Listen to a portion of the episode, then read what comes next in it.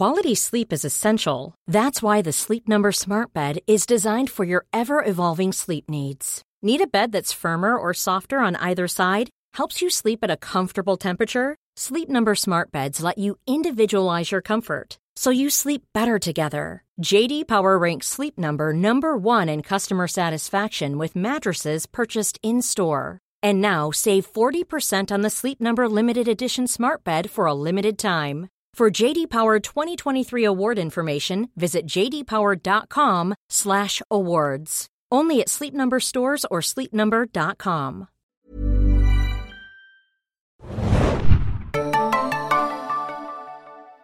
Hallo und herzlich willkommen, liebe Zuhörer und Zuhörerinnen, zu einer neuen Ausgabe des Serienjunkies Podcast.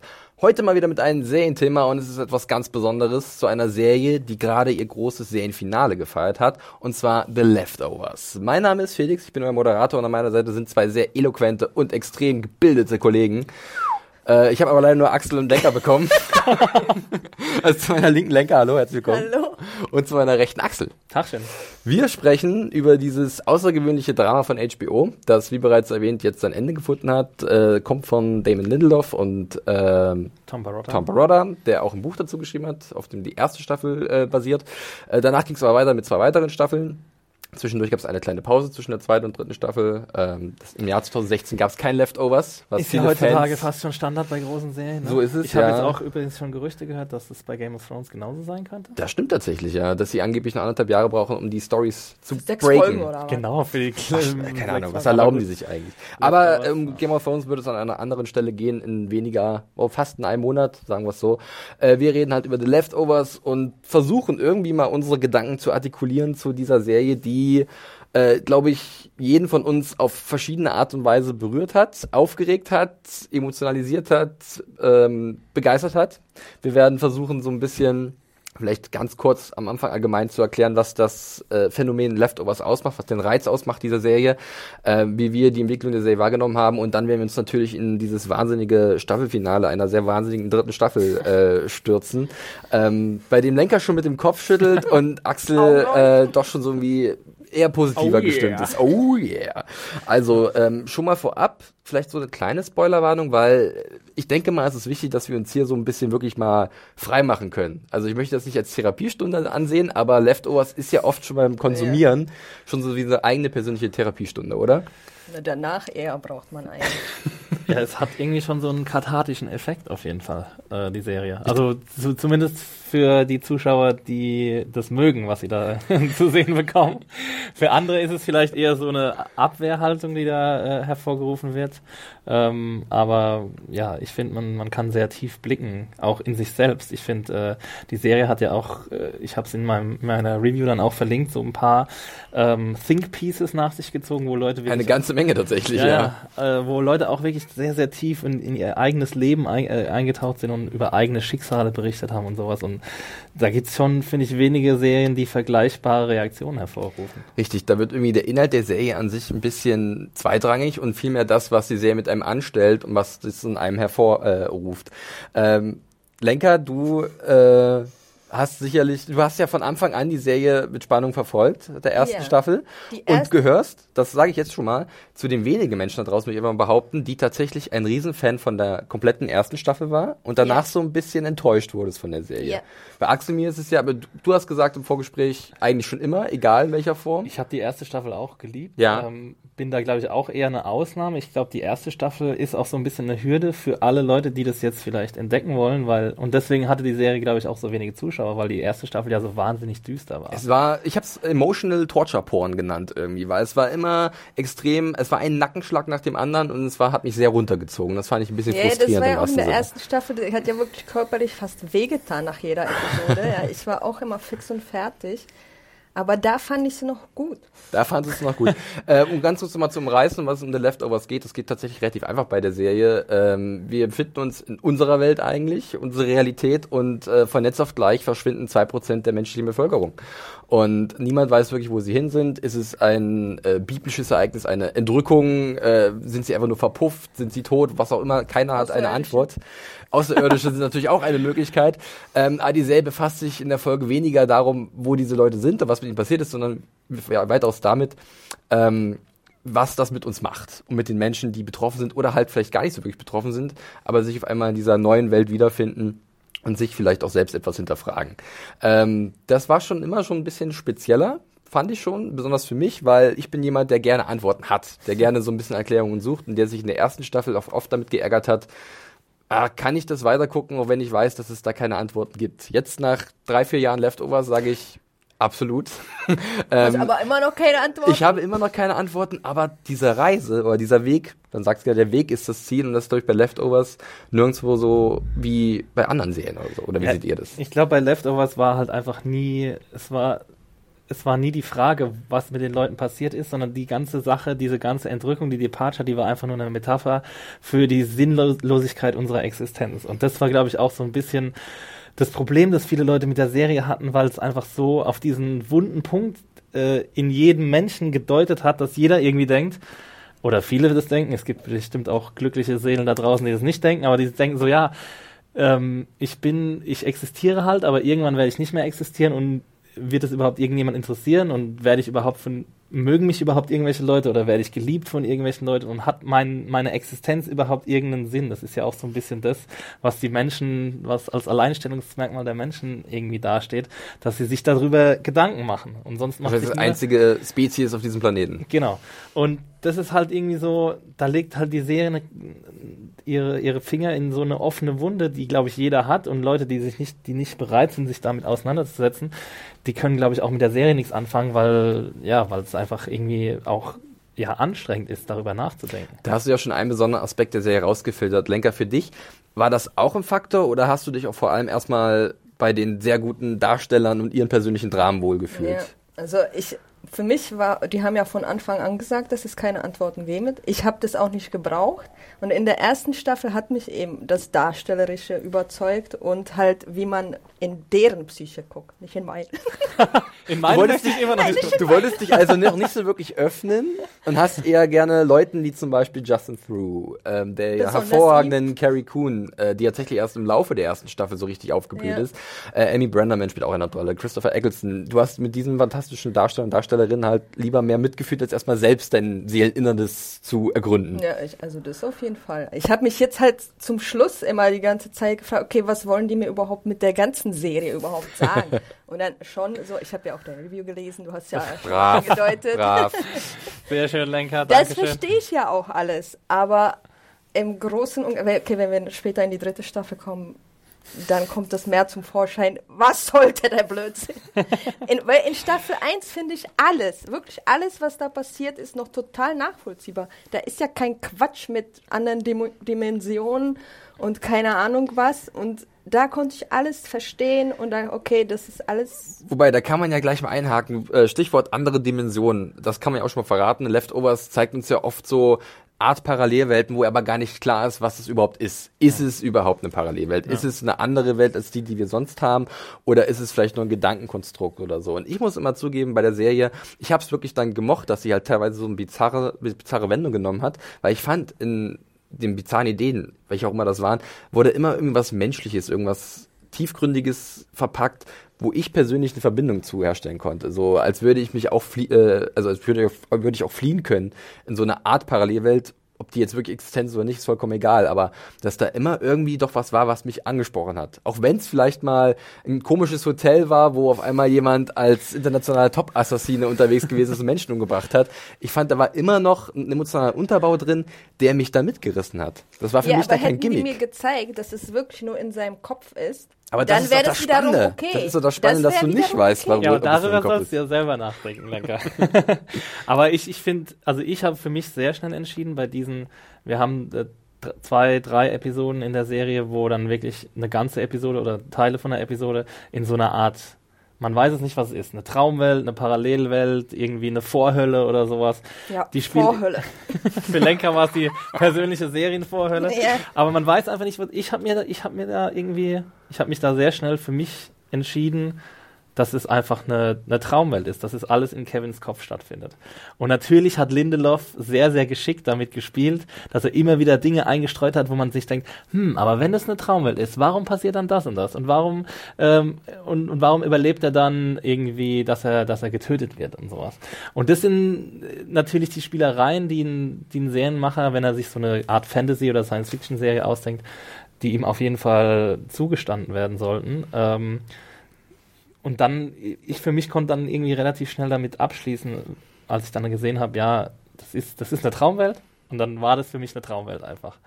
Und äh, das war dann für mich quasi Ende der Ende der Geschichte. Ja, das ist gut. Das, also, das ist natürlich dann eine Möglichkeit, sich sofort damit irgendwie zu arrangieren selbst. Ja. Und das ist, glaube ich, auch das Ziel der Serie, dass sie das von einem verlangt, dass du halt selbst für dich eine Entscheidung triffst oder vielleicht auch wie bei mir zum Beispiel, ja, ich gar nicht will, dass du eine Entscheidung triffst. Weil bei mir war es oft Ja. so, wenn ich halt diese Folgen gesehen habe, die ein bisschen besonders und außergewöhnlich waren, ähm, wo ich da so dachte, das, ich kann mir vorstellen, dass das wirklich jetzt gerade eine Parallelwelt ist oder irgend, irgend diese Vorhülle, die wir gerade angesprochen haben. Ich kann mir genauso gut vorstellen, dass es im Kopf stattfindet. Und dann habe ich mich gefragt, ist es wichtig, was jetzt von beiden stimmt? Oder ist einfach nur der, das, was da passiert, das, was der Charakter erlebt? In dem Fall ja sehr prominent immer der von Justin Theroux gespielte Kevin Garvey. Ähm, sollte ich mir vielleicht gar nicht um den Rahmen Gedanken machen, sondern um das, was mir damit gesagt wird. Ob das ist einfach nur ein Story-Device ist und nicht ein Gimmick. Und das fand ich eigentlich immer so spannend auch. Ja, aber die schieben das schon in die biblische Schiene und das ist das Problem, dass es ja die ganze Zeit um Glauben geht und dann mit Matt, der einen ich habe dann gedacht, okay, die Serie hat den Zweck, eine neue Bibel zu schreiben. Das ist aber, trollt er uns da vielleicht einfach? Ja, ja, natürlich kann das sein, aber das Biblische hat mich gestört. Ich muss ja ehrlich zugeben, ich war, bin auch Aber- jemand gewesen, der oft so biblische Referenzen reingelesen hat. Also wir haben diese Namen von vielen Charakteren, wie zum Beispiel Matt, Matthew, äh, John, Michael, alle, die auch äh, Apostel gewesen wenn ich mich nicht täusche. Und dann hast du halt diese Idee, dass halt eventuell äh, Kevin Garvey so eine Art neuer Messias sein könnte. Das Die war sieben. aber genau die sieben, eine sehr prominente Zahl in der Bibel, auch in der Serie.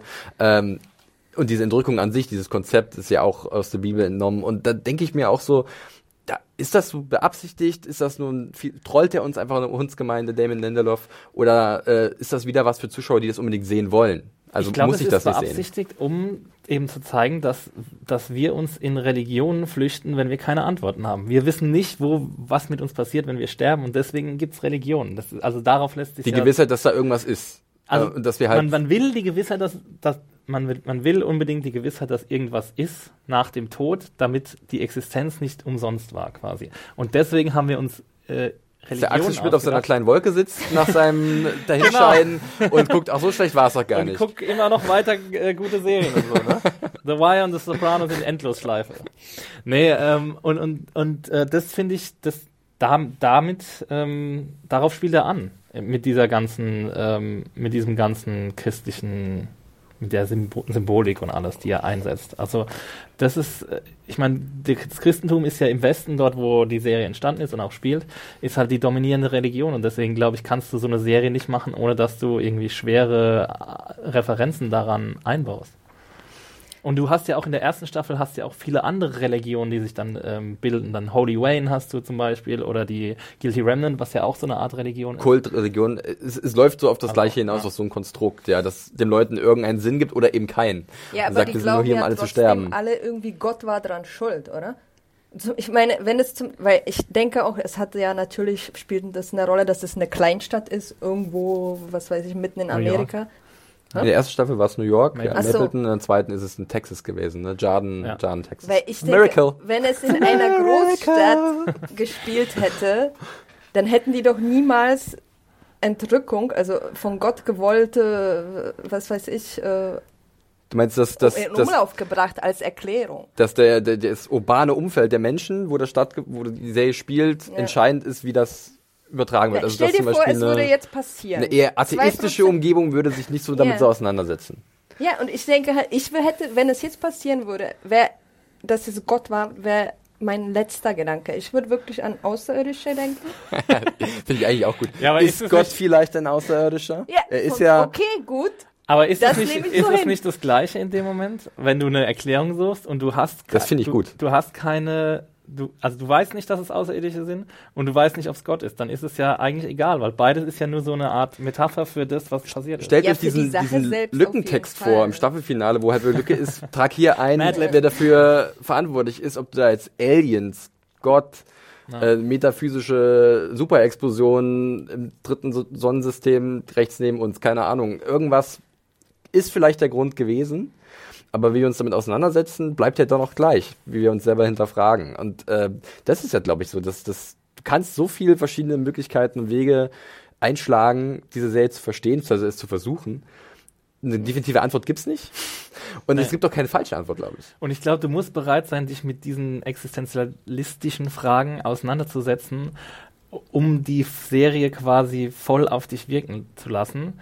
Weil ich fand es in meinem Freundeskreis total interessant. Ich habe die Serie allen empfohlen und Leute, die sowieso schon so ein bisschen glü- grübe, grüblerisch sind und Ja. so übers Leben nachdenken und manchmal so "Ah", und, und, und, äh, und manchmal so ein bisschen äh, schweren Stein auf ihrer, ihrer Schulter haben, die haben das total angenommen und die sind da total aufgegangen und die haben äh, mit mir geschrieben und meine Reviews gelesen und alles haben gesagt, hey, was bedeutet das, was bedeutet das? Und Leute, die so fest im, im Leben stehen und halt irgendwie so eine Kompliment an dich, Lenker, weil anscheinend nee, so eine, so eine Machermentalität haben oder so eine, so eine, ja, ich, ich gehe nach vorne und ich, ich umarme das Leben mit beiden Armen und, und, und ich, ich, ich, ähm, ich nehme alles an und, und ich, ich guck in die, ich guck irgendwie freudestrahlend in die Zukunft und so. Und die haben alle irgendwie gesagt, nee, das macht mir jetzt nicht so viel Spaß, ich finde das irgendwie nicht so cool.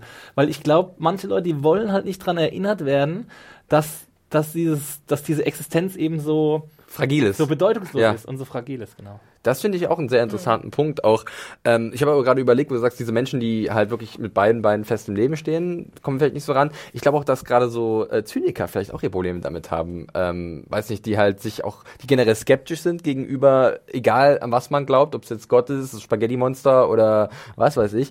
Und äh, da kommt von Lenker so ein paar. Ich glaub, da würde ich dich persönlich so ein bisschen eher, dass du generell ein bisschen skeptisch gegen, gegenüber vielen Dingen bist. Gegenüber Glauben Und von daher da sowieso. vielleicht auch da vielleicht der Zugang ein bisschen schwierig ist. Aber machst du dir keine Gedanken darüber, wie deine Existenz, also wann die endet oder was dann passiert? Jetzt Ja, mach mal, Lecker. Mach mal. Jetzt denk mal ein bisschen mehr Du über hast, den Tod jetzt, nach. du hast jetzt 30 Sekunden, Lenker. Nein, natürlich, auch wenn, ich meine, auch wenn jemand in der Familie stirbt oder so, natürlich glaubt man da, ja, jetzt ist er auf, an einem besseren Ort und wenn ich irgendwie an meine Oma denke, dann gucke ich automatisch in den Himmel oder so. Aber jetzt, ich, ich weiß nicht, ob ich mir das jemals so richtig krass, das ist einfach nur so Beruhigung, dass Ja, aber man ich finde auch denkt. nicht, dass man das denken muss, um die Serie gut zu finden. Also man muss, ähm, eher, eher muss man irgendwie bereit sein, darüber, überhaupt die Bereitschaft haben, darüber nachzudenken, dass es halt, also, oder, oder sich dem zu stellen, dass es wahrscheinlich nichts gibt. So, also es ist ja eher, ja, ich es bin ist, eher auf der genau, Seite, ja. du bist, also es ist ja wahrscheinlicher, dass es einfach aufhört, als dass wir irgendwie in irgendein Ja. Himmelreich kommen oder ja, was. weißt du das wirklich, Axel? Ja, Ich muss ähm, ehrlich zu sagen, bei mir gibt es oft genug Situationen, wo ich denke, Mensch, wenn es wirklich, also da findet man ja in gewisser Art und Weise Kraft in einer Illusion. Also man weiß, da ist irgendwas, das heißt, ähm, äh, selbst wenn es zu Ende ist, weil man, man hängt am Leben, an, an, an dem, was man halt macht und man möchte das nicht so schnell aufgeben. Und wenn es doch irgendwie dann passiert, sei es auf natürliche Art und Weise oder durch einen schrecklichen Unfall, wie auch immer, dann hat man doch irgendwie die Hoffnung für sich oder auch für seine Liebsten, dass die halt nicht einfach nur im Grab verrotten oder was auch immer, sondern dass da irgendwas ist. Und du hast es gerade gesagt, Leftovers setzt auch viel daran, dass wir uns vielleicht auch ein bisschen davon lösen und dass wir vielleicht auch ein bisschen Stärke in dem finden, in dem wir gerade sind.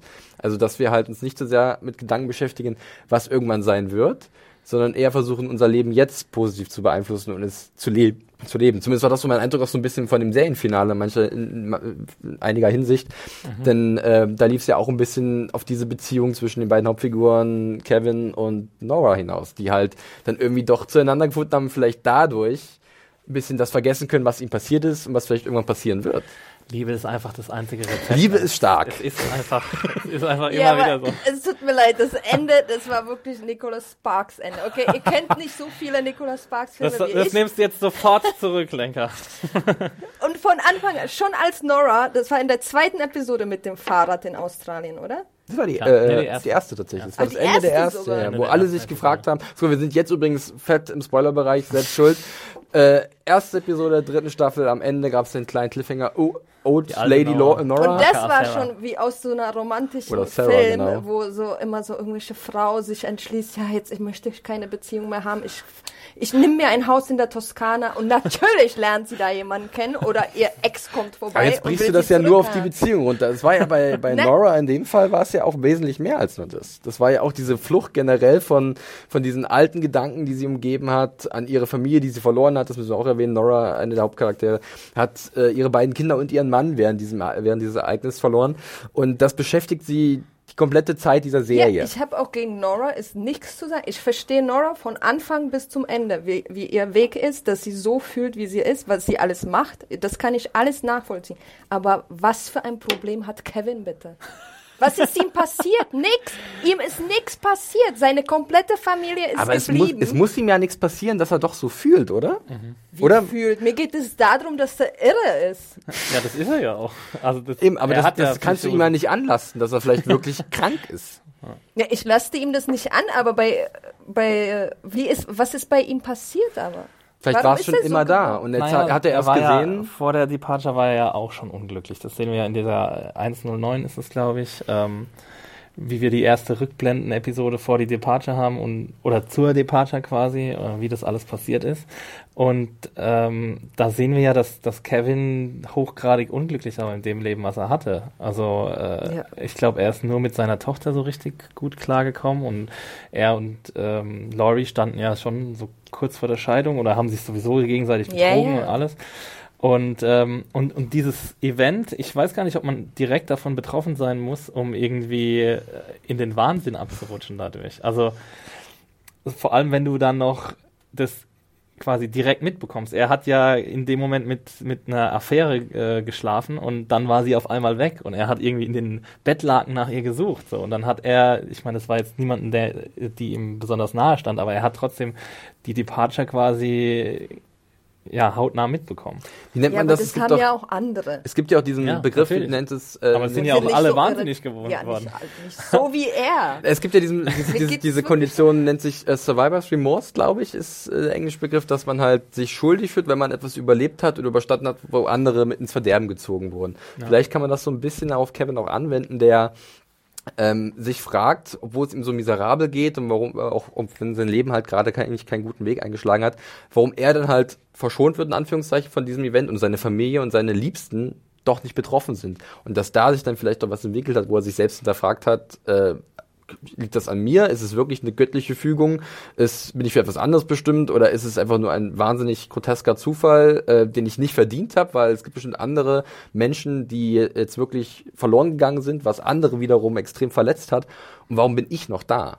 Und das ist vielleicht auch, da ist wieder diese Existenz, Existenz, boah, Existenzialistisch. diese Frage, ähm, die sich halt auch unser Hauptcharakter stellt. Ja, gut, das ist die einigermaßen gute Erklärung. Aber nicht, aber nicht so, dass er so, dass er denkt, er ist Jesus, bitte. Ich meine, sein Vater und die Leute drumherum denken es doch auch. Sie sehen in ihm eine Möglichkeit Das irgendwie, nicht, wenn das eben Träume und sonst aber er lässt Naja, sich es ist ja eine Psychose. Er, das, das diagnostiziert ja Laurie bei ihm. Und er hat ja auch in, den, in der ersten Staffel ist es ja auch schon, er erschießt ja irgendwelche Ja, ja. Hunde und alles. Also Ja. und, und, und, und er fantasiert ja auch welche Sachen. Also diesen Michael Gaston-Charakter Dean, da weiß ich bis heute noch nicht, ob der wirklich existiert oder nicht, obwohl er in der dritten Staffel erschossen wird von Tommy.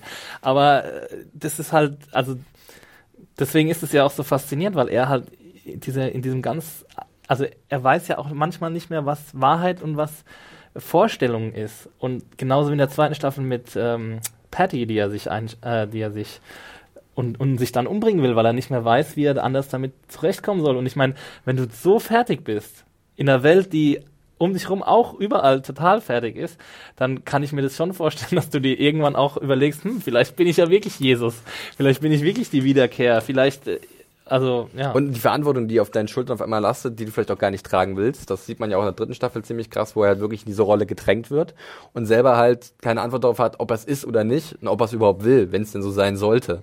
Ähm, weil er doch eher seine persönlichen Probleme vielleicht sieht und sagt, nein, ich möchte nicht, I'm not your personal Jesus, ja, äh, da kommen wir bestimmt auch noch zu sprechen, auf den sehr starken Soundtrack und die gute Musikauswahl in dieser Serie, wo es ja wirklich diese, diesen Song von Depeche Mode ist glaube ich, als einen Intro-Song in dieser dritten Staffel gibt, Personal Jesus, wo, wo halt sehr offensichtlich wieder mitgespielt wird, ist Kevin unser neuer Jesus, der uns irgendwie unsere Leiden abnimmt und für uns durchs Feuer geht? Äh, ist eine spannende Frage, aber wir reden sehr viel über Kevin. Ich würde am liebsten noch ein bisschen mehr jetzt schon über Carrie Coon vielleicht sprechen, die Nora spielt, weil ähm, du hast es schon erwähnt, ähm, du warst bei ihr von der ersten bis zur letzten Minute absolut dabei und für mich ist sie auch so, äh, das vielleicht auch an der an der schauspielerischen Leistung wo er halt wirklich durch die Bank in dieser Serie fantastische Leistungen dabei sind. Aber äh, Carrie Coon äh, dieser Rolle ähm, einfach überragend. Ähm, ein, ein emotionaler Anker, der seinesgleichen sucht irgendwie und ähm, die halt eigentlich genau Gegenteil zu Kevin alles verloren hat. Ja, eben. Ah. Deshalb kann ich das bei ihr nachvollziehen, bei ihm nicht. Und das hat mich, glaube ich, immer so gestört. Nora Kirst. Ja, Nora ja. Kirst, wie sie äh, ja, auch genannt wird. Nora nicht, dass sie so drauf ist. ja, ähm... Lenky wäre genau wie, wie Nora, wenn sie. ja, das, das äh, zeigt sich bei ihr aber auch natürlich äh, dieser Verlust in verschiedenen Arten und Weisen irgendwie was zu spüren oder ähm, die, sie, in ihr sind bestimmt auch die Überlegungen da, ähm, wa warum ich wiederum und gibt es eine Möglichkeit zurückzukehren zu dem, äh, zu dem alten Status quo äh, und wenn, wie schaffe ich das? Oder kann ich überhaupt dieses Erlebnis irgendwann verarbeiten? Was sie ja bis zum Ende eigentlich nicht kann. Mhm. Also nicht ganz bis zum Ende, aber lange Zeit trägt sie das mit sich herum. Ähm, ist das das Einzige, was das so spannend gemacht hat, dass sie halt wirklich alles verloren hat? Oder war da noch mehr drin? Eher ihre Entwicklung noch? Ja, was wie sie war für euch? umgegangen ist, fand ich wahnsinnig spannend. Also ja. äh, ich erinnere mich da an die Szene in der ersten Staffel, als sie eine Prostituierte zu sich nach Hause einlädt und auf sich schießen lässt mit einer kugelsicheren Weste. Ähm, und dass sie auch immer wieder äh, auf Leute trifft, die ihr die ihr sagen, die ihr einen vermeintlichen Lösungsweg aufzeigen und sie dann in ihrer Rolle als DSD-Beamtin ja auch immer versucht, dahinter zu kommen. Aber es ist immer sehr, sehr ambivalent, finde ich, bei ihr, ob sie jetzt daran wirklich glaubt, jetzt auch in der dritten Staffel zum Beispiel mit dem LADR-Gerät, ob sie da jetzt wirklich dran glaubt oder ob sie, ähm, ob sie die wirklich nur aufdecken will oder des Betrugs überführen will. Und ich glaube, sie ist sich selber einfach nicht sicher. Naja. Also sie weiß selber nicht, ähm, ich kann ich vielleicht doch nochmal meine Familie sehen. So, das ist halt, glaube ich, das, was sie sowieso die ganze Zeit antreibt. Ihre Familie ist weg. Und auch wenn das Verhältnis zum Ehemann nicht mehr gut war, ähm, will sie trotzdem, kann sie sich nicht damit zurechtfinden, dass die spurlos verschwunden sind. Ich glaube, sie möchte es glauben, aber lässt es nicht zu die ganze Zeit. Also, dass, dass es eine Entrückung war. Ich glaube auch, deshalb ist sie auch bei diesem Department, weil sie zeigen will, ich denke, dass es eben nicht Gott war und die spinnen alle. Deshalb ist sie ja da auch immer hinterher. Auch als irgendwie der Typ von dem von der Säule runterplumpst. Ja, ja. Stimmt. Und da erlaubt sie der Frau ja auch nicht, dass sie glaubt, obwohl die Frau ja selber weiß, dass er tot ist, aber sie erlaubt ihr nicht, dass sie glaubt, dass er entrückt. Aber wäre es einfacher für Nora einfach zu sagen, ich nehme das jetzt natürlich hin und ich glaube an was Großes und ich werde irgendwie mit dem wieder zusammen vereint werden nach meinem Tod? Aber sie ist ja so ein sturer, energischer yeah, Charakter. Sie ist quasi die Ratio und ihr Bruder Matt ist, ja. äh, ist quasi der, der Religiöse, der, der ja. irgendwie unbedingt an Gott glauben will. Und sie ist eben das genaue Gegenteil. Und, und daraus ist, deswegen ist ja auch die Beziehung zwischen den beiden so spannend. Mhm. Die halt äh, sehr oft in so einer Art Wechselwirkung miteinander sich finden. Auch jetzt hier im Finale der dritten Staffel, ähm, wo es eine Szene gibt, die mich persönlich auch sehr berührt hat. Ähm, diese Geschwisterbeziehung ist halt auch über drei Staffeln irgendwie gewachsen, auch wenn sie halt nicht bewusst so viele Szenen miteinander hatten, sie haben ja doch irgendwie immer zueinander gefunden und dann doch sehr interessante Szenen zusammen gehabt, die halt auch ihren beiden Ansichten wiedergegeben haben ähm, und, und wie beide jetzt durchs Leben gehen. Ähm, generell muss man auch sagen, dass neben Carrie Coon und äh, Justin Theroux halt äh, zum Beispiel mit Christopher Eccleston oder auch Amy Brennerman starke Nebenfiguren oder Nebendarsteller dabei gewesen sind, die auch immer wieder ihre eigenen Geschichten bekommen haben. Das ist gerade in der dritten Staffel sehr aufgefallen, da gab es sehr viele Fokus-Episoden, mhm. wo halt, halt fast jeder nochmal seinen gebührenden Abschied bekommen hat, bis auf die Jungen, die wurden ja, die ausgelassen, da war die Zeit wahrscheinlich ein bisschen gekehrt. knapp. Es war ja auch so, dass Damon Lindelof auch nur acht Episoden bekommen hat für das Finale und nicht zehn wie in den äh, Staffeln davor. Dann wäre vielleicht was drin gewesen für Margaret Qualley als Jill und äh, Chris Wilker und wen haben ja, wir noch? Die waren ja, die waren ja in der, zwei, in der zweiten Staffel schon so, so ein bisschen auf dem Abstellgleis. Richtig, ja. Also ich, ich, ich fand es auch schade, weil es wäre schön gewesen, nochmal so ein, wenigstens vielleicht noch ein, zwei Szenen zu sehen. Aber man hat ja am Schluss gehört, zumindest, was mit ihnen los ja. ist und dass sie alle irgendwie, dass es ihnen alle, allen halbwegs gut geht und das hat mir dann eigentlich auch gereicht, weil. Ja, das fand ich auch, und das hat mir dann auch gereicht im Finale, dass sie das nochmal erwähnen. Ja. Aber So ein Liv Tyler hätten wir gar nicht sehen müssen, finde ich. Ich fand, das war Ja, furchtbar, der Auftritt, oder? Ähm, Also mich hat sie gar nicht überzeugt. können ja mal kurz über die zwei International Assassin Bitte, und, sehr äh, gerne, Axel. Ich, ich habe äh, gesagt, wenn ihr irgendwas habt, haut raus damit. Wir haben hier. Weil äh, ich, ich muss, ich muss ja auch sagen, dass ich, also ich glaube für viele Leftovers ähm, Zweifler war so International Assassins die Episode, wo sie gesagt haben, okay, jetzt bin ich Ja. voll an Bord der Serie. Oder eben nicht. Und bei Lenker war es zum Beispiel, genau, Felix, bei, bei Felix, bei dir war es so, bei Lenker war es genau der Gegen, das Gegenteil. Und ich bin da, glaube ich, irgendwo dazwischen, weil ich ähm, habe ich finde solche Traumepisoden, ich finde die amüsant und ich finde es cool, dass man sich ein Experiment traut. Ähm, aber ich, ich, wenn ich mich entscheiden müsste, ob ich eine Folge mehr normales Leftovers haben könnte oder eine Traumepisode, dann würde ich mich wahrscheinlich für die normale Episode Ja. entscheiden. Und das war in der dritten Staffel äh, bei The Most Powerful Man in the World. Ennis Identical Twin Brother. And Genau. Huge Dick. war das irgendwie, da war die Enttäuschung dann bei mir schon ein bisschen größer, weil ich mir gedacht habe, okay, wir hatten das jetzt alles schon mal. Wir hatten es schon zweimal in der zweiten Staffel und brauchen wir es jetzt wirklich nochmal. Also ich habe verstanden Ja. den Ansatz, dass Kevin in seine Traumwelt reisen muss, um sie zu zerstören, damit er irgendwie rauskommen kann, damit er merken kann, dass er, dass Nora sein großes Glück ist, dass er, dass er seine, um seine Liebe kämpfen soll und so. Ähm, den Ansatz habe ich schon verstanden, aber ich glaube, man hätte es auch ein bisschen reduzierter machen können, mit ein bisschen mehr, weniger Craziness. Obwohl sie cool inszeniert war und mit coolen Ideen und so. Ich, ich brauche ja, das. Ich meine, Ja. das Ich brauche diese Dosis. Theroux wollte ich auch haben. Also ist es nicht, konnte mich nicht entscheiden. Mit Bart, Und das ohne Bart, weiß, Peniserkennungsgerät, Ja, Leute. wirklich. Ja, oh mein Gott. Ähm, ja, wie eigentlich Hotter äh, in weiß oder Ja, schwarz? ich kann mich nicht Ach entscheiden. so. Die gute oder die böse Seite. ich weiß nicht.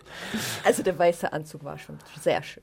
ja, Ja. das stimmt wohl. Ähm, ja. ja. also ich bin da ein bisschen äh, zwiegespalten, was diese, diese Episoden angeht. Aber ich kann es auch verstehen, wenn das Leute so mega abfallen. Ich bin da tatsächlich bei diesen äh, sehr schrägen und bizarren Momenten der Serie immer, äh, ich habe mich jetzt zumindest beim, beim, beim Schauen der dritten Staffel dabei erwischt, ich sitze dann immer so auf der Kante von meinem, von meinem Stuhl, wo auch immer ich gerade drauf sitze, äh, und druck immer näher dran und habe so ein breites Grinsen im Gesicht. Es gab auch vorher eine Szene, äh, in der Episode davor, glaube ich, äh, da sehen wir einen relativ kräftigen jungen Mann nackt durch ein U-Boot rennen Ja, und auch. er zu lauten Yoga-Übung. Musik lenkt und äh, dann äh, zündet er anscheinend irgendeine eine Rakete oder so. Wir kriegen danach noch ein paar Informationen dazu. Und dann sage ich, was passiert denn jetzt gerade? Und Ja. das genieße ich tatsächlich ähm, sehr gerne, obwohl wir jetzt tatsächlich gerade in einer Zeit sind, Peak TV, nicht nur Peak TV, sondern auch dieses besondere Fernsehen, was vielleicht ab und zu mal ein bisschen drüber ist schlägt, und ja. über die Stränge schlägt. Ähm, ich mag es aber trotzdem, weil das Leftovers oft in so äh, Dosen, so, die dosieren das ganz gut, finde ich. In Blechdosen. Ja, und, und dann, dann bin ich, lasse ich mich davon doch schon irgendwie begeistern und irgendwie mitreißen. Also das, allein nur die Inszenierung ist natürlich, äh, ich glaube, durch die Bank hervorragend. Ja. Ähm, und dann äh, stelle ich mir halt die Fragen, warum das und wie passt es nachher mit dem zusammen, Ja, was halt wirklich passiert ist, wirklich, was wirklich passiert ist, ist ja wieder dann die Frage. Aber ich, ich mag dann diese Gedankenspiele. Ja, ich mag das auch, wenn ich mich fragen muss, wo bin ich jetzt gerade oder ich will natürlich will ich schon nachdenken dabei. This is Paige, the co-host of Giggly Squad, and I want to tell you about a company that I've been loving, Olive and June. Olive and June gives you everything that you need for a salon quality manicure in one box. And if you break it down, it really comes out to $2 a manicure, which is absolutely insane. It's also so easy to get salon worthy nails at home with Olive and June. The difference between how your nails used to look when you did them yourself and now with the Manny system is a complete game changer. The best thing about Olive and June too is it's a quick dry. Dries in about one minute, lasts for five days, and full coverage in up to one to two coats. Visit oliveandjune.com slash perfectmanny20 for 20% off your first system. That's oliveandjune.com slash perfectmanny20 for 20% off your first system. Aber ich finde halt, das bringt zur Handlung nichts. Diese beiden Episoden, beide. Das weiß ich eben nicht, weil das ja doch wieder sehr persönlich ist, wie du es dann wahrnimmst. Und äh, das ist absolut legitim, dass du das sagst. Und das finde ich auch das Schöne ähm, an Leftovers. Und wir, wir haben das ja, wir haben jetzt so viel generell auch drüber gesprochen, dieser besondere Reiz der Serie. Und für mich ist halt so dieser eine Punkt, dass diese Serie, es, es ist nichts Definitives in dieser Serie. Du hast kannst nicht mit dem Finger drauf zeigen, das, weil sie dir sagen, das soll sie mit dir anstellen. Und ich glaube, dass das eine Serie ist, die selten wie, also selten war eine Se- Serie so persönlich in der Wahrnehmung.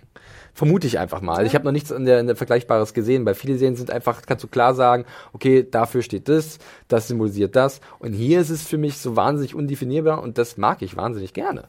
Ja, und deswegen, hab, wie vorhin schon gesagt, deswegen schreiben auch alle Leute da irgendwie ihre persönlichen, persönlichsten Und holen wahnsinnig aus. Und, ja, und holen und schreiben ewig lange Artikel. Ich weiß gar nicht, ob ich jemals zu einer Serie so lange Artikel und, und Think Pieces äh, geschrieben habe wie zu The Leftovers. Und das Witzige ist ja dran, dass es überhaupt kein Phänomen ist, das Massenphänomen, sondern dass kaum jemand die Serie Ja. guckt.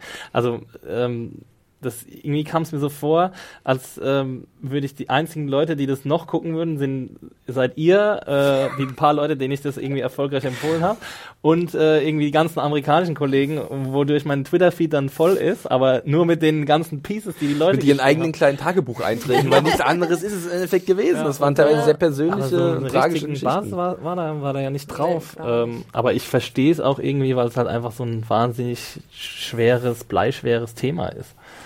Und ein unge- unbequemes tatsächlich, mit dem Unbequem, sich viele wahrscheinlich auch nicht unbequem, auseinandersetzen wollen. Wer möchte schon Woche für Woche daran erinnern, äh, erinnert werden, dass sein Leben eigentlich nicht viel wert ist und Ja. keine große Bedeutung hat und dass Genau. irgendwann alle sind wir eh tot und was kommt dann? Das ist schon, wenn man so runterbricht, Liebe, wahnsinnig, Felix. wahnsinnig äh, düster, ja. Aber wir haben Ja. die Liebe und das ist vielleicht ein ganz guter Punkt, um vielleicht mal ein bisschen konkreter über die dritte Staffel und das Serienfinale zu sprechen. Mhm. Die Liebe.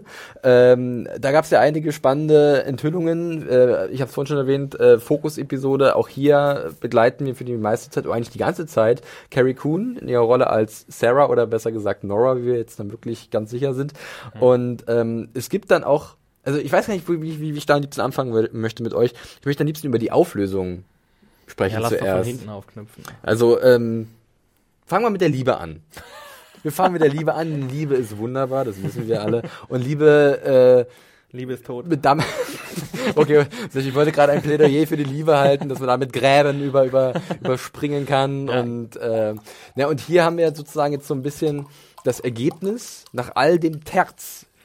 Ich breche jetzt mal auf diesen profanen Begriff hinunter, zwischen äh, Nora und Kevin und was die beiden durchgemacht haben, ähm, können sie im Endeffekt doch all das Leid irgendwie hinter sich lassen, weil sie zueinander finden und sich gegenseitig sehen und lieben können. Wenn sie beide Medikamente nehmen, bestimmt. Das Medikament Ja, Kevin ist, ist nennt sich Liebe, Lenker. Als er, ne als er nämlich, er sagt doch irgendwie, ja, ich habe die Diagnose und dann macht er kurz Pause und ich so, okay, Schizophrenie. Irgendwas, irgendwas, irgendwas. Ich war im, Kn- ich war im Irrenhaus oder so die letzten zehn Jahre oder irgendwas. Das, Aber ah, das alles zurück. hat es gerettet. Er wollte das aber auch alles vergessen, was vorher war. Ja, ich weiß, aber ich fand es richtig cool, dass sie ihm, wo er kam und so getan hat, als wenn die sich nicht kennen, ihr Blick, ich habe, das war, da habe ich sie so abgefeilt, ich so richtig so, Nora, lass dir das nicht ich, gefallen. ich überlege gerade, Axel, war das vielleicht ein Versuch von Kevin in Situationen zu hoffen, dass Nora ähnlich reagiert, dass sie auch sagt, wir Ja, lassen na alles klar. hinter uns und Ja. jetzt fangen wir zusammen von vorne an? Ja, aber es, ich weiß nicht, da müsste eigentlich Nora ein bisschen besser kennen. Eigentlich ja, schon. eben. Ähm, sie, sie Kann war ja nicht niemand, loslassen. So, ja, genau. also, aber sie hat ja jetzt, sie hat ja jetzt einen Weg gefunden, loszulassen. Also ganz abschließend. Und es war ja dann auch relativ schnell klar, dass sie zu Kevin will, zum, zum Ja. Dance, zur Hochzeit und sowas. Und das war, ließ sich ja dann schon absehen. Ich habe, also, ich bin nicht so ganz dahinter gestiegen, was seine Taktik war. Also ich habe mir gedacht, so ja, also irgendwie führen alle Wege mit dieser Taktik dazu, dass Nora verärgert ist. Also deswegen ist es, hat's mir, hat sich mir nicht so ganz erschlossen. Ähm, aber gut, hat ja trotzdem geklappt, von daher. geklappt, ja. Und wir, äh, das fand ich dann auch sehr spannend, weil da habe ich mich auch erst im Nachhinein damit ein bisschen mehr auseinandergesetzt, ist dann natürlich das, was Nora uns erzählt. Ähm, denn Ja. die Episode zeigt uns ja auch am Anfang, nach einer sehr schönen Szene zwischen den beiden Geschwistern, Matt und Nora, äh, die halt dann auch sich so voneinander verabschieden. Ähm, das, das ist, du bist zehn Minuten drin in dieser Folge und da fängt es schon an, richtig, also fange ich persönlich an, ein bisschen zu zittern, weil das war einfach In hervorragend. der vorletzten Folge ja auch, hatten sie ja auch schon so eine Szene. Genau, richtig. Also das ist der Wahnsinn, was die hier in dieser dritten Staffel an emotionalen Szenen abgeliefert haben. Äh, allein von der Inszenierung, vom Soundtrack, von den Darstellern. Aber wir sehen ja hier in der, in der letzten Episode ähm, The Book of Nora passenderweise, ähm, dass sie eigentlich dazu bereit ist, in diese Lasermaschine einzusteigen. Ich nenne sie einfach mal versimpelt so. Sie nannten das Laser. Laser. ähm, und sich ja zu ihren Kindern zoomen zu lassen. Wo ich von Anfang an gedacht habe, dass die wird halt umgebracht. Das ist halt einfach, die wird gegrillt in dem Ding. Ich habe ja. tatsächlich nicht an so eine Möglichkeit geglaubt, dass diese Maschine das wirklich in der Lage ist. Das ist wieder so ein persönliches Ding, ähm, dass dass dass die Lage ist, sie irgendwo hin zu katapultieren. Äh, sie wird da einfach verdampft. Und das war ja auch irgendwie, wurde zwischendurch mal auch so gesagt. Äh, und wir sehen ja nicht, was passiert, als sie in diese Kuppel steigt. Aber wir sehen vorher, dass es da so eine Form rausgetragen Ja. wird mit so einem embryoartigen Ja. zusammengekauerten Menschen. Das fand ich schon eine ziemlich harte Szene. ich also, wo dann aber auch nur die Form war. Ja. Ne? Ja. Wo du dann Ja, gedacht ja. hast, okay, ist das jetzt eine Flüssigkeit, die die, die auflöst, irgendwie einfach in der Flüssigkeit und dann bleibt die Form zurück oder so? Keine Egal Ahnung. wie es ist, es, es hört sich nicht sehr angenehm Aber an. es gibt auf jeden Fall keine Maschine, ich weiß nicht, ob wir uns da einig sind, aber ich bin davon überzeugt, dass es keine Maschine gibt bei The Leftovers, die die Leute in eine Parallelwelt transportiert, Ja, aber 98 Prozent Der Witz ist ja dann im Endeffekt, dass gesagt wird, es ist, oder es ist eigentlich keine Parallelwelt, es ist unsere Welt, bloß dass, also Nora sagt, sie hat es dann geschafft, sie war in, bei den Menschen, die verloren gegangen sind, bei den 2%, und es war ihre Welt, bloß halt ohne die 98% aus, quasi gespiegelt. gespiegelt so ein bisschen. Und, ähm, und dann fand ich das, ich fand das so wahnsinnig, diesen Gedanken, dass äh, diese 98% haben 2% verloren von Menschen, die sie lieben. Und die 2%, die haben einfach, der Verlust von denen ist ja noch so größer. Und sie hat gesehen, dass ihre Kinder anscheinend glücklich They sind. were the lucky ones. Ja. Aber Und dann war die Stadt ein bisschen leer, oder? natürlich, sie haben ja unendliche Ressourcen, hat, hat sie ja, glaube ich, auch gesagt. Haben sie, Aber weil- keine Piloten. aber kein, ja, da sind sie ein bisschen knapp dran, das stimmt.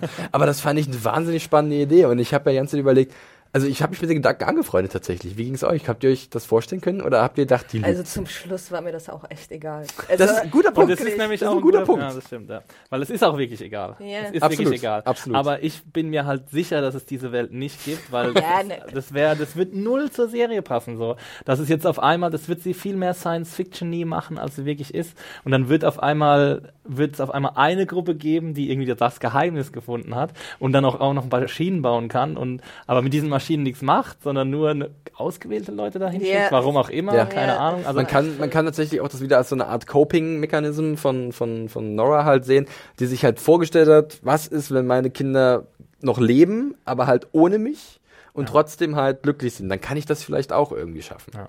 Das Also ist vielleicht das dann eher eine die Essenz. Geschichte, die sie die erfunden hat, um, um damit klarzukommen. Ja. Sagst du jetzt so definitiv Axel Schmidt. aber also, ich, In meiner Interpretation. irgend, Felix, irgend so es gibt keine Irgend, Parallelwelt. es, ist, es ist unsere Welt bloß gespiegelt, Lenker. Irgendein Prozentsatz in mir, eine Faser meines Körpers sagt mir, dass das, warum soll das nicht so sein? Ja, du guckst Ja. ja, auch Flash und so. Das ist jetzt der. Das, ist, jetzt, das ist eine sehr gute Argumentation. Ich gucke ja auch Flash. ja, und, und Felix denkt auch, dass es die Welt in Flash gibt. da gibt es 53 Erden oder so. Earth 2. Aber ich finde es gut, was ihr gerade gesagt habt, was Lenker gesagt hat. Ähm, Im Endeffekt ist es total boogie, um das mal so zu formulieren. Äh, das ist, es ist halt äh, eher diese Erkenntnis, dass sie vielleicht wirklich weitermachen kann und nicht sich davon runterziehen lassen. Das ist das Wichtige für Aber sie. da fand ich halt in dem Gespräch von den beiden am Tisch, fand ich halt bescheuert, dass sie sagt, sie hat sich nicht gemeldet, weil er ihr nicht glauben würde. Ich meine, er hat so viel Blödsinn ihr erzählt, aufgetischt. Und, Und sie macht denkt, die Tür auf, er sitzt mit einer Plastiktüte über den Kopf auf dem Bett, bringt sich Ich bring mich nicht um. Was ist Keine los? Angst. Was ist los, Kevin? Und sie traut sich ihm nicht, about Kevin. Kleines zu erzählen. Das, das, also da, das habe ich nicht verstanden. Okay, ich verstehe, dass sie ein bisschen auch von ihm weg wollte. Also es war ja Schluss. Ja, Und sie hätte Ja, auch nicht den ersten Schritt machen dürfen. Ja, und ja, ich glaube, sie wollte halt auch, sie hat sich halt auch so ein bisschen dafür geschämt, dass sie halt, äh, dass sie sich Das nicht getraut hat, Ach zu so. ihren Kindern zu reisen, auch wenn sie vielleicht so. getötet worden wäre oder so. Ah. Also ich glaube, darin ist auch noch so ein bisschen, dass sie sich dann halt quasi das Exil gesucht hat. Und für sie war ja vielleicht nicht so ganz klar wie für Kevin, dass sie zusammengehören. Und Kevin ist der, der sie verlassen hat. Das kommt natürlich auch noch Ja. dazu. Also ich meine, ich glaube, Kevin hat die größere Erleuchtung gehabt in seinem, in seiner Traumwelt oder was auch immer, als sie gesagt haben, irgendwie, als die beiden Kevins gesagt haben, we fucked up with Ich meine, er hatte ja zwischendurch auch nochmal diesen Herzinfarkt gehabt, sagt er. Wer weiß, vielleicht war er dann nochmal in einer Traumwelt und hat dann da die endlich, also Gott. endlich die Lösung bekommen oder die Antwort auf all seine Fragen. Das wissen wir nicht. Das erfahren wir nicht. Das macht ja auch die Serie ganz spannend, dass sie halt viele Sachen auslässt. Ich erinnere mich ähm, an das Ende, oh, jetzt muss ich kurz springen, das ist nicht mehr, genau, Certified, die sechste Episode. Das Ende äh, auch äh, für mich extrem emotional, als nicht wirklich klar ist, was mit äh, Laurie passiert, mit Amy Brenneman, ähm, die äh, nochmal auf eine kleine Tauchtour geht, wo wir uns auch fragen müssen, so, ist ja, es das jetzt gewesen? Ähm, wissen wir dann, was mit ihr passiert? Oder äh, das Gespräch mit ihren Kindern vorher am Telefon, gibt es dir nochmal Kraft zu sagen, nee, ich, ich muss nicht den Ausweg suchen, der mich halt dann wirklich aus dieser Welt tilgt, sondern ich kann auch überleben und vielleicht neue Wege finden, das Leben zu äh, wertzuschätzen. Und ähm, das ist ja das, das, das so oft auszulassen, wo wir jetzt hier natürlich eine Antwort bekommen, dass Laurie halt sich fürs Leben entschieden hat. Ähm, und es ist auch gut ausgegangen, hat fand ich ein gutes Gefühl irgendwie, dass sie halt gesagt hat, nee, sie wählt nicht den Ausweg, sondern sie bleibt dabei. Ähm, aber dass wir halt oft auch einfach so ein bisschen unklaren gelassen werden, bewusst, um vielleicht selbst die Lücke zu schließen oder halt einfach zu sagen, ist es wirklich wichtig? Ist es vielleicht einfach nur die Gedanken, die uns gerade damit beschäftigen, sind die nicht wichtiger, als wirklich zu wissen, was passiert ist? Ähm, ja, bei Laurie war es ja aber auch dann im Endeffekt die Liebe, die sie gerettet hat, quasi. Also Ach, ein Manifest der Liebe, Leftovers. Ja, die Liebe zu ihren Kindern, würde ich jetzt mal behaupten, ja. weil sie mit ihnen telefoniert hat. Und ich glaube, sie erzählt ihren Kindern ja auch nicht, dass sie Scuba Diven geht. Mhm. Und das war ja eigentlich der ganze Zweck hinter dem Scuba Diving Trip, dass du sagst, ich gehe Scuba Diven, dass du dabei umkommst und dass es dann aussieht wie ein Unfall, ja. nicht wie ein Selbstmord, damit deine Hinterbliebenen eben nicht so damit kämpfen müssen. Genau.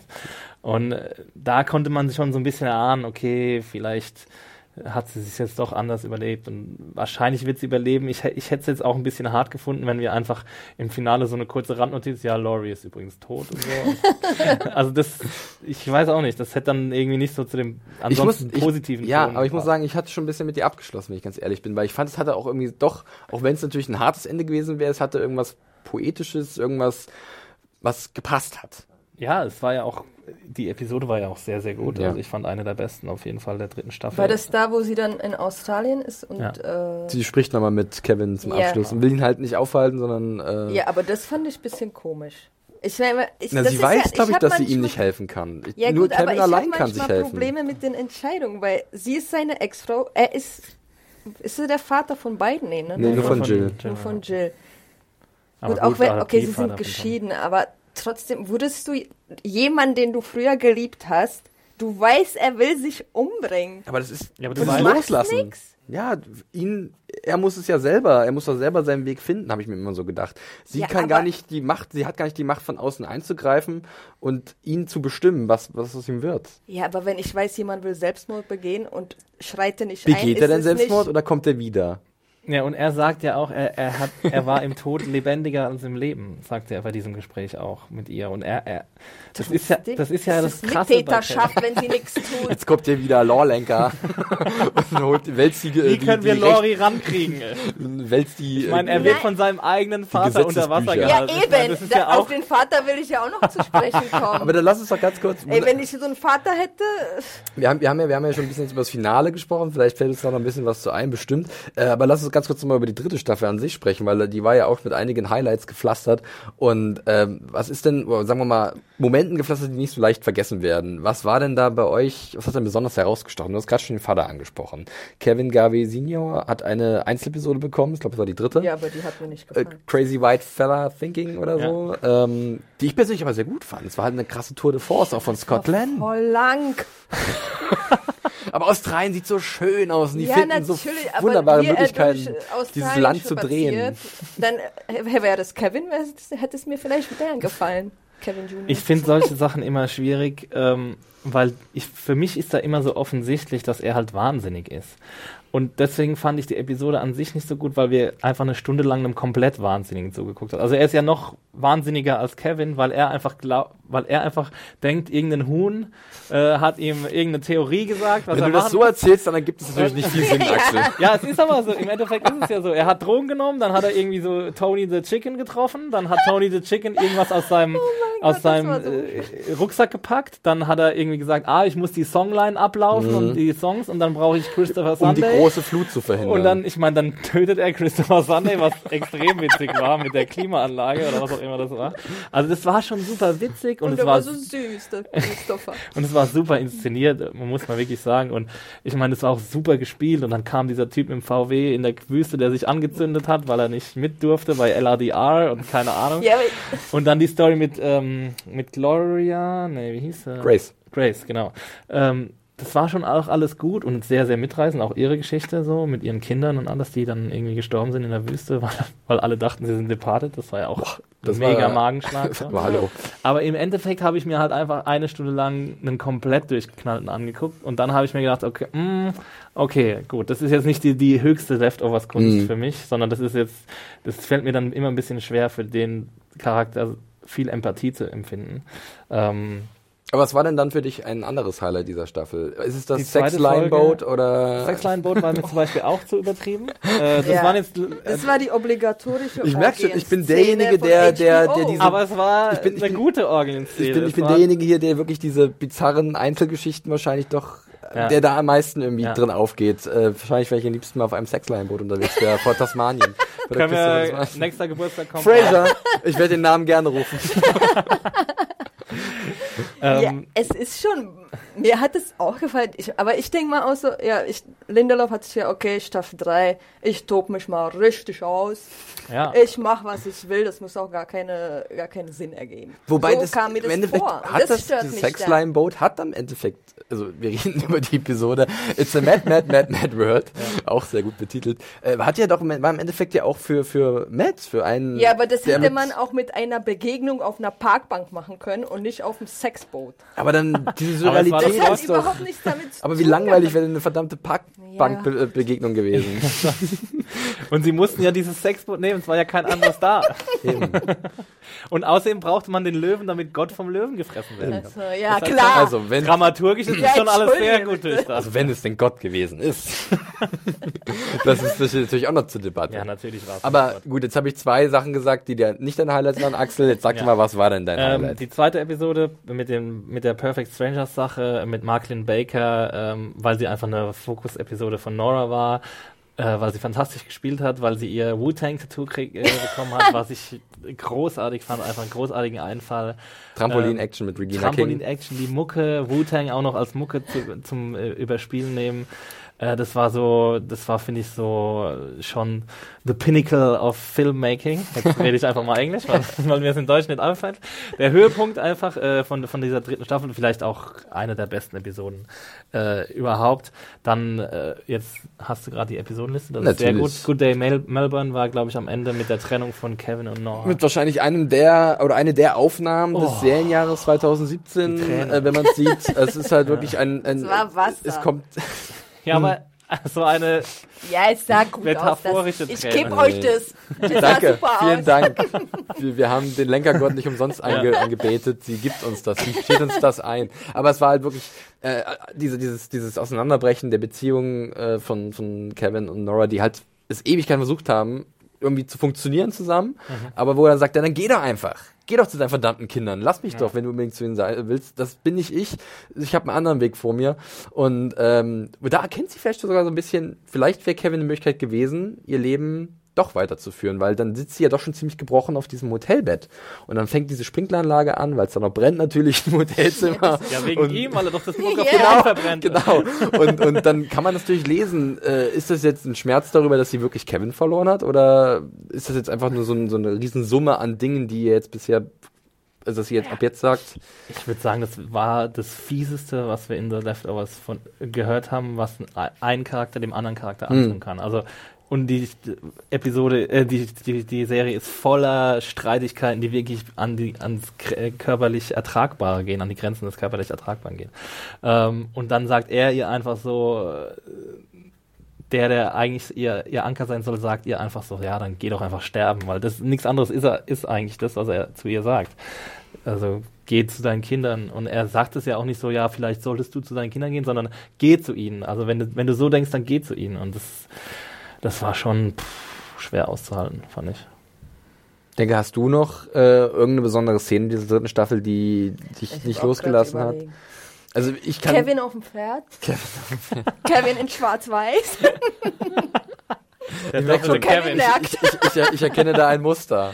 Ja, Kevin, wie er sich selbst in seinem Brustkörper Oh, nee, rumwühlt, Oh, um, ja. Das um nach einem. Schlüssel zu suchen, mit dem er den nuklearen äh, Krieg auslösen kann, die, Ja. die Nee, Zerstörung der Aber Welt. der Passcode ist 6969, Leute. Ja, es gibt überall kleine versteckte Easter, äh, ja, und die Ostereier. Szene fand ich auch schon ziemlich cool. Ja, das muss man auch nochmal sagen. Wir haben jetzt sehr inhaltlich und sehr spirituell über die Serie gesprochen. Äh, die Machart ist natürlich auch allererster Güte. Ähm, das hat sich auch, wenn man, Mileda, jetzt, wenn man genau, wenn man jetzt so ein bisschen nachliest. Am Anfang gab es so ein paar Probleme in der ersten Staffel. Da gab es noch keine richtigen Leitfarben. Ich glaube, das war äh, ich weiß, Leslie Linker Gladder war da die ähm, verantwortliche Chefregisseurin, wenn man das so nennen kann. Ähm, die ist dann zurück zu Homeland gegangen und dann haben sie wieder Mimi Leder geholt. Und äh, die hat so ein bisschen auch die Serie, die hat so ein bisschen diesen Ton geprägt und auch ähm, das so ein bisschen, nicht mehr, dass es halt nur dieser Emotional Torture Porn war, von dem ich vorhin gesprochen habe, sondern dass da vielleicht auch mal ein bisschen Licht gewesen ist, ein bisschen Humor, auch sehr eigenwilliger Humor, aber dass das irgendwie ein bisschen kompletter geworden ist und nicht nur mehr so eine so eine traurige Veranstaltung, die mich persönlich Ja. oft nicht so begeistert hat und das hat sich dann halt wunderbar auch entwickelt und jetzt hat man halt auch perfekte Leute gehabt, zum Beispiel äh, Daniel Sackheim äh, kennen einige vielleicht äh, The Americans viel inszeniert, Better Call Saul hat hier die Szene ähm, auch gedreht in äh, Good Day Melbourne ähm, mit Nora. Also da war auch generell, da waren Leute hinter und vor der Kamera, die einfach wahnsinnig viel von diesem, äh, von dieser, von dieser Arbeit verstehen. Wo es auch einfach ein Genuss ist, diese Sachen zu sehen. Also dieser Austrip, äh, Ausflug nach Australien zum Beispiel, ich konnte mich nicht satt sehen an diesen, an diesen Landschaften. So ein bisschen wie bei Better Call Saul in New Mexico. So sieht's aus, Man denkt ja. so, ja, oh, warum sieht es da immer so geil aus? Ich will dahin in diese Einödnis irgendwo im Outback. Von der Schlange gebissen werden und dann durch die Wüste laufen, von einem komischen, verrückten Typ angehalten werden, der sich dann verbrennt. Ja, es gibt darstellerisch und weiß nicht, ähm, Ja, Drehbuch, Techn- ja. alles. Es gibt da nichts auszusetzen. Man muss es, das ist wirklich für jeden, was man halt drüber denkt. Mich stört dieser kirchliche Einschlag, das stört mich. Kirchlich-biblischer Einschlag von der Serie. Also du selbst. hast quasi Matt. Matt kann weg. Obwohl er mit, Nein, auch mit die stärksten Episoden in Ja, dieser So baut also seine. Ja, Episode wirklich. in erster Staffel, die hat mir auch richtig mitgenommen. Also Ja. das war richtig. Die fand ich auch echt Da extrem wurde, gut. wurde, wo- musste er leiden, sehr viel. Und in der Ähm, zweiten musste er auch leiden, aber dann war es auch schon wieder so ein bisschen, ja, das kennen wir jetzt auch schon. ja. Obwohl Matt kann, also Christopher Eccleston kann leiden auch schon sehr, Ich finde es jetzt, ich find's jetzt glaube ich spannend, so ein paar Fokus-Episoden aus dieser, aus diesen drei Staffeln rauszupicken zu einem Charakter und die mal losgelöst von allen anderen ja. zu gucken. Ich gucke mir jetzt nur mal alle Matt-Folgen an. Also ich immer die aus der ersten Staffel, die wo er halt diese diese erste Leidensgeschichte hinter sich hat. Dann nehme ich das zur zweiten Staffel, wo er halt dann sich auch am Ende bereitwillig, glaube ich, anketten lässt oder aufstellen lässt, um halt die Sünden für seine Mitbürger auf sich zu nehmen. Und jetzt in der dritten Staffel vielleicht der Weg zu Gott oder ist es überhaupt ein Weg zu Gott? nimmt er sich vielleicht zu viel ernst, sucht er zu viel nach einer Antwort, nach einer göttlichen Antwort. Das finde ich, glaube ich, mal ganz spannend, so als ähm, visuelles oder so als als als Experiment. Ne? Wie kann man dann die Serie dann wahrnehmen? Da wird der aus, das in mir wird mir das verbieten. Das könnte ich auf keinen Fall tun. aber ja, Wer die Zeit Leute hat, der spannend. kann der kann es vielleicht mal probieren. Aber für euch, für mich war Matt zum Schluss quasi nicht mehr gläubig. Ja, das war auch meine Interpretation, dass er quasi gemerkt hat, äh, mit diesem, bei diesem Zwiegespräch mit Gott, dass er gemerkt hat, dass er jetzt gerade Dass er viel eigentlich zu weit in eine. Nee, in eine falsche Re Richtung Bei geraten. mir war es nach wie vor, dass er wirklich glaubt, aber er glaubt nicht mehr so besessen. Also so, er war ja vorher wirklich, er hat ja versucht alles Ja, zu erklären genau. mit einer göttlichen Also- Fügung und ich glaube, er hat das so ein bisschen relativiert, weil er gesehen hat, gut, Gott wurde gerade vom Löwen ja, gefressen. und sein Kommentar dazu, sein lapidarer Kommentar, that's the guy I was telling you about. immer wieder, Oh, immer wieder. Also Wie gut das war. nicht nur, dass Nora bzw. Carrie Coon ständig die vierte Wand durchbrechen will, durch ihr auf die Kamera zusprinten, auch Matt in der Szene Ja. spricht direkt mit uns und sagt, hier, der Typ, der hat mich die ganze Zeit beschäftigt, falls ihr euch gefragt habt. ja, das ist schon äh, faszinierend. Genauso faszinierend wie auch der Soundtrack, den ich nochmal Ja. lö- löblich erwähnen muss von Max Richter. Auch generell die Musikauswahl Ich fand es ja ein bisschen schade, dass in der dritten Staffel der Max Richter Score so ein bisschen äh, hintangestellt ist, wurde. er ist irgendwie anderen bekannten Musikstücken oder mehr oder minder bekannten Musikstücken gewichen, ne? Aber immer wenn er kam, und das war vielleicht auch ein bisschen der Trick, dann war umso mächtiger und eindrucksvoller für mich. Aber ich finde den Score so geil und in der ersten Staffel kam er ja alle gefühlt alle fünf Minuten und ich fand es nicht zu viel. Ich Also glaube, ich- das war ein Problem für mich. Ich habe das, das ich habe darin eine ja. Masche gesehen. Du hast dich manipuliert gefühlt. Absolut. Und daran wollte jetzt, ich nicht jetzt glauben. wir zum Punkt vorgedrungen.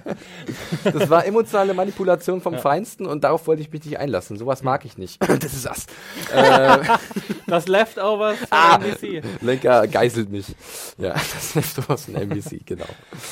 Aber Äh, habt ihr nicht das Gefühl, dass die erste Staffel also eigentlich eine Miniserie war und die zwei, die beiden quasi Spin-off um die Familie? So The Leftovers, The Garveys? Es war so? auf jeden Fall ein, eine Neustart, würde ich sagen, eine Ja. Neuausrichtung. Und ich glaube, das hat sich, Lindelof hat sich auch wirklich zu Herzen genommen, ähm, was, was ihm vorgeworfen wurde quasi. Also, weil man hat ja ab der zweiten Staffel gemerkt, was, dass, es, dass es einfach leichter wurde. Also ich fand ja auch die erste Staffel schon mitunter ziemlich witzig, aber halt so sehr, sehr schwarzhumorig einfach. Da musste man schon irgendwie dazu bereit sein, irgendwie über irgendwelche Tiermorde oder sowas zu lachen, um das dann irgendwie witzig zu finden. Aber in der zweiten Sta und dritten Staffel, und in der dritten Staffel besonders, haben Yeah. sie sich dann halt einfach wirklich total weit aus dem Fenster gelehnt so und auch so selbstironisch Sachen äh, und, und auch wie, wie die Charaktere miteinander umgegangen sind, dass sie sich gegenseitig verarscht haben und sowas, was Nora da manchmal gegenüber Kevin oder gegenüber ihrem Bruder rausgelassen hat, das fand ich wahnsinnig witzig. Und Und gegenüber Laurie auch zum Beispiel, als sie dann zusammen unterwegs sind. Ja, Certified. die beiden Stimmt, haben das war auch ein super, gut, ja. super Duo. Und äh, ich glaube, da hat sich, das, da hat sich Lindelof echt äh, einiges zu Herzen genommen, was ihm an Kritik in der ersten Staffel entgegengeschlagen ist, was ich ja auch bemerkenswert finde eigentlich. Also man muss ja. Und Lindelof hat tatsächlich, das wissen viele Serienfans, teilweise sehr problematische Beziehungen oder Verhältnisse Ja. zu seinen zu seinen Serienjüngern, ähm, Ja. zum Beispiel The. Lost Lenker ist eine von diesen ähm, und hat da sicherlich auch einen schweren Stand gehabt und ähm, hat dann aber irgendwie einen neuen Weg gefunden, was das anders zu machen oder sich zu, zu verändern, aber vielleicht auch nicht zu sehr. Also das war ganz interessant zu beobachten. Und er hat ja auch echt eine, eine krasse Beziehung mit den ganzen amerikanischen Kritikern, zum Beispiel für Matt Sides von Vulture. Ja. Hat er, glaube ich, ich, war das die Matt-Episode, die er quasi ihm gewidmet hat? Oder die, die Irgendwie sowas, auf, ja. eine, auf einer Geschichte von ihm entstanden ist Echt? oder sowas? Ja, ja. Mhm. Da gibt es so einen ganz langen Artikel drüber, kann ich dir mal schicken. Der, äh, Wir der- könnten, glaube ich, eine ganze Seite bei diesem Podcast-Artikel, der dann natürlich auch rauskommt, mit, mit Verlinkungen Ja. zu interessanten ähm, Artikeln. Mo Ryan hat, glaube ich, auch was gut, sehr Gutes geschrieben, sehr Genau. persönliches Essay. Alan Sepinwall sowieso. Ähm, da gibt's die üblichen Verdächtigen, die, äh, ja, wir hatten es schon ein paar Mal erwähnt, irgendwie Verbindungen geknüpft haben über diese Serie, vielleicht auch gewisser Art und Weise neue Verbindungen zu anderen Menschen geknüpft haben und äh, ja, sich komplett geöffnet haben. aber auch zu einer andersrum, ne, dass Masse. Lindelof gesagt hat, okay, ich, ich nehme euch Kritiker mit ins Boot oder Ja. ich, ich gebe euch, ich gebe Sides, gebe ich das. Und ich glaube, Sabinwall hat auch irgendwas geschrieben, dass im Finale irgendeine Szene ihm gewidmet war. quasi. Deswegen ist die Rezension auch so gut, weil alle, alle hat sich bei allen eingeschleimt. So macht man es also, ja. Clever, clever, clever. ähm, ja, das, das ist schon, schon irgendwie faszinierend, so eine, so eine symbiotische Beziehung zwischen äh, Serienmacher und, und Kritiker, die ja eigentlich immer äh, eher ziemlich Ja. gegensätzlich Und das ist, glaube ich, eine Besonderheit dieser Serie oder eine weitere Besonderheit dieser Serie, die man sicherlich auch nur mitbekommt, wenn man es irgendwie aktuell verfolgt hat. Ich denke mal in der späteren Rezension, wenn man, wenn man das sich dann nochmal anguckt, dann wird das vielen nicht so bewusst sein, was äh, die letzte Staffel von Leftovers ähm, gerade so im kulturellen äh, Bereich oder auch bei den Kritikern so ausgelöst hat. Bei den einzigen Sch- Zuschauern, den Kritikern. genau, richtig. Aber die sind äh, treu äh, dabei geblieben Mhm. bis zum bitteren Ende, genau wie wir. Und ähm, Stichwort bitteres Ende, wir haben es eigentlich bei uns auch jetzt erreicht. Ähm, und ich weiß nicht, habt ihr noch irgendwas, was ihr zu dieser Serie loswerden wollt? Irgendein Ratschlag, eine Idee? Ein Ratschlag. Na, ich weiß nicht, ich, irgendwas, was ihr Leuten vielleicht sagen würdet, die die Serie nicht kennen, die sie gucken sollen oder die sie geguckt haben. Lasst euch von der Kirche nichts erzählen. Okay, Lenka, vielen Dank. Lasst euch von den Guilty Remnant nichts erzählen. Nee, wer, wer, also, ja, ich meine, die meisten Leute, die jetzt zuhören, die haben das wahrscheinlich eh alles schon Hoffen wir gesehen, einfach mal, ja. Ja, ich finde, also ich freue mich schon drauf, das Ganze nochmal von vorne zu gucken. Ähm, und, und, und ich glaube, das wird eine Serie sein, die ich wahnsinnig oft äh, mir nochmal antun werde. Das ist auf jeden Fall, jetzt so das Gefühl, das ich jetzt habe, so nach der dritten Staffel, ist auf jeden Fall eins, dass dass es absolut zu meinen Lieblingsserien gehören wird. Ähm, und ja, Dem- ich, weiß, ich weiß, weiß nicht, ob ich traurig sein soll, dass es jetzt fertig ist. Oder Es fühlt ich- sich doch gut an am Ende. ja, am Ende, das Ende ist total befriedigend und, und super, ein super Abschluss, aber ich hätte halt gern nächstes Jahr wieder neue Das. Leftovers-Episoden, ne? Weil die, das war schon eine außergewöhnliche Se- Serie. Ein paar Überbleibsel der Leftovers, die Leftovers der Leftovers sozusagen. Zum Beispiel Spin-off, Make It Happen. Nein. Wie Right- viel- wie viele Leute- overs. Wie viele What? Leute haben eigentlich zugeschaut, Lenker? Weißt du es äh, von den Das Quoten? waren immer ganz, also unter einer Million und es Ja. wurde immer schlimmer. Also Okay, also auch im Verlauf der dritten 0,2, Staffel. jetzt? 0,1 Rating. Ja. Oh Gott. Das war echt schon sehr traurig. Ja, um das mal runterzubrechen, ist nicht gut. Nee, Aber ist nicht gut. muss es auch nicht. Es Nee, kann trotzdem nee. sehr, sehr gutes Fernsehen sein. Das predigen hatte wir ja auch, auch sehr immer wieder. So ist es. Und es ist ja ohne Frage eine der besten Serien, die die Welt jemals gesehen hat. Nicht wahr, Axel? Deine Worte, deine Worte. Ich habe sie dir einfach mal abgenommen. Ja, wunderbar. Dann würde ich sagen, sind wir durch. Bestimmt haben wir einige Sachen ausgelassen, einige spannende Fragen, die ihr vielleicht auch noch habt. Die könnt ihr uns natürlich zuschicken. Ähm, at podcast oder an podcast.zanejunkies.de ähm, und da vielleicht auch mal eure Meinung zu Leftovers kundtun, die Reviews von Axel verschlingen und euch da beteiligen an der Diskussion. Ich denke mal, die war auch mal sehr Ja, vielseitig. Also, weil doch jeder was anderes interpretieren kann. Auf jeden Fall, wir Sachen. hatten viele interessante Kommentatoren, die auch e- echt oft in diese religiöse Richtung gestoßen sind, aber auch in, in andere Richtungen, in äh, Außerirdischen? Außer, du mit der Außerirdischen. niemanden. Also niemand hat mir Nur Theorie dieser komische User. Lenkor 333. Den habe ich aber immer gleich gelöscht. So wie sich das gehört bei uns Sand Junkies. Nee, war ein, war ein guter Austausch. Ja, ähm, also schaut da mal rein und äh, generell schaut mal auf unseren YouTube-Kanal rein, da haben wir lustige Videos und interessante Videos. Hört unsere Podcasts, da haben wir auch ein, äh, verschiedene Sachen im Angebot. Auch die nächsten Tage und Wochen wird es auch einige Sachen geben. Oder aber ihr könnt es natürlich auch direkt belästigen, zum Beispiel auf Twitter und da euch zu Leftovers mit uns unterhalten oder alles andere auch. Zum Beispiel, Lenker, dich findet man bei Twitter unter dem Handle Fahrradlenker. Und äh, dich, Axel, Äh, Max Thiel echt. Max Dircht. Äh, mich findet man äh, auf Twitter unter dem Handle John Ferrari. Schreibt uns oder lasst es bleiben, äh, ja, was auch immer. Wir sind bereit für eure äh, Zuschriften. Äh, es war mir eine große Freude, irgendwie ein bisschen über Leftovers zu sprechen. Ja. Hat Spaß gemacht. Ähm, Ja. Das ist nicht ganz so einfach, das habt ihr vielleicht mitbekommen, aber ich glaube, wir haben vielleicht das ganz gut hinbekommen und wenn nicht, ach, wer weiß. Wir brauchen auch kein Ist eh alles egal, ne? Hat eh alles eben, nichts zu bedeuten. Alles geht den Bach runter. Es gibt keine Antworten. Ah, Ich freue mich schon auf meine Wolke. also, wir sehen uns. Bis demnächst. Äh, tschüssi. Ciao. Ciao.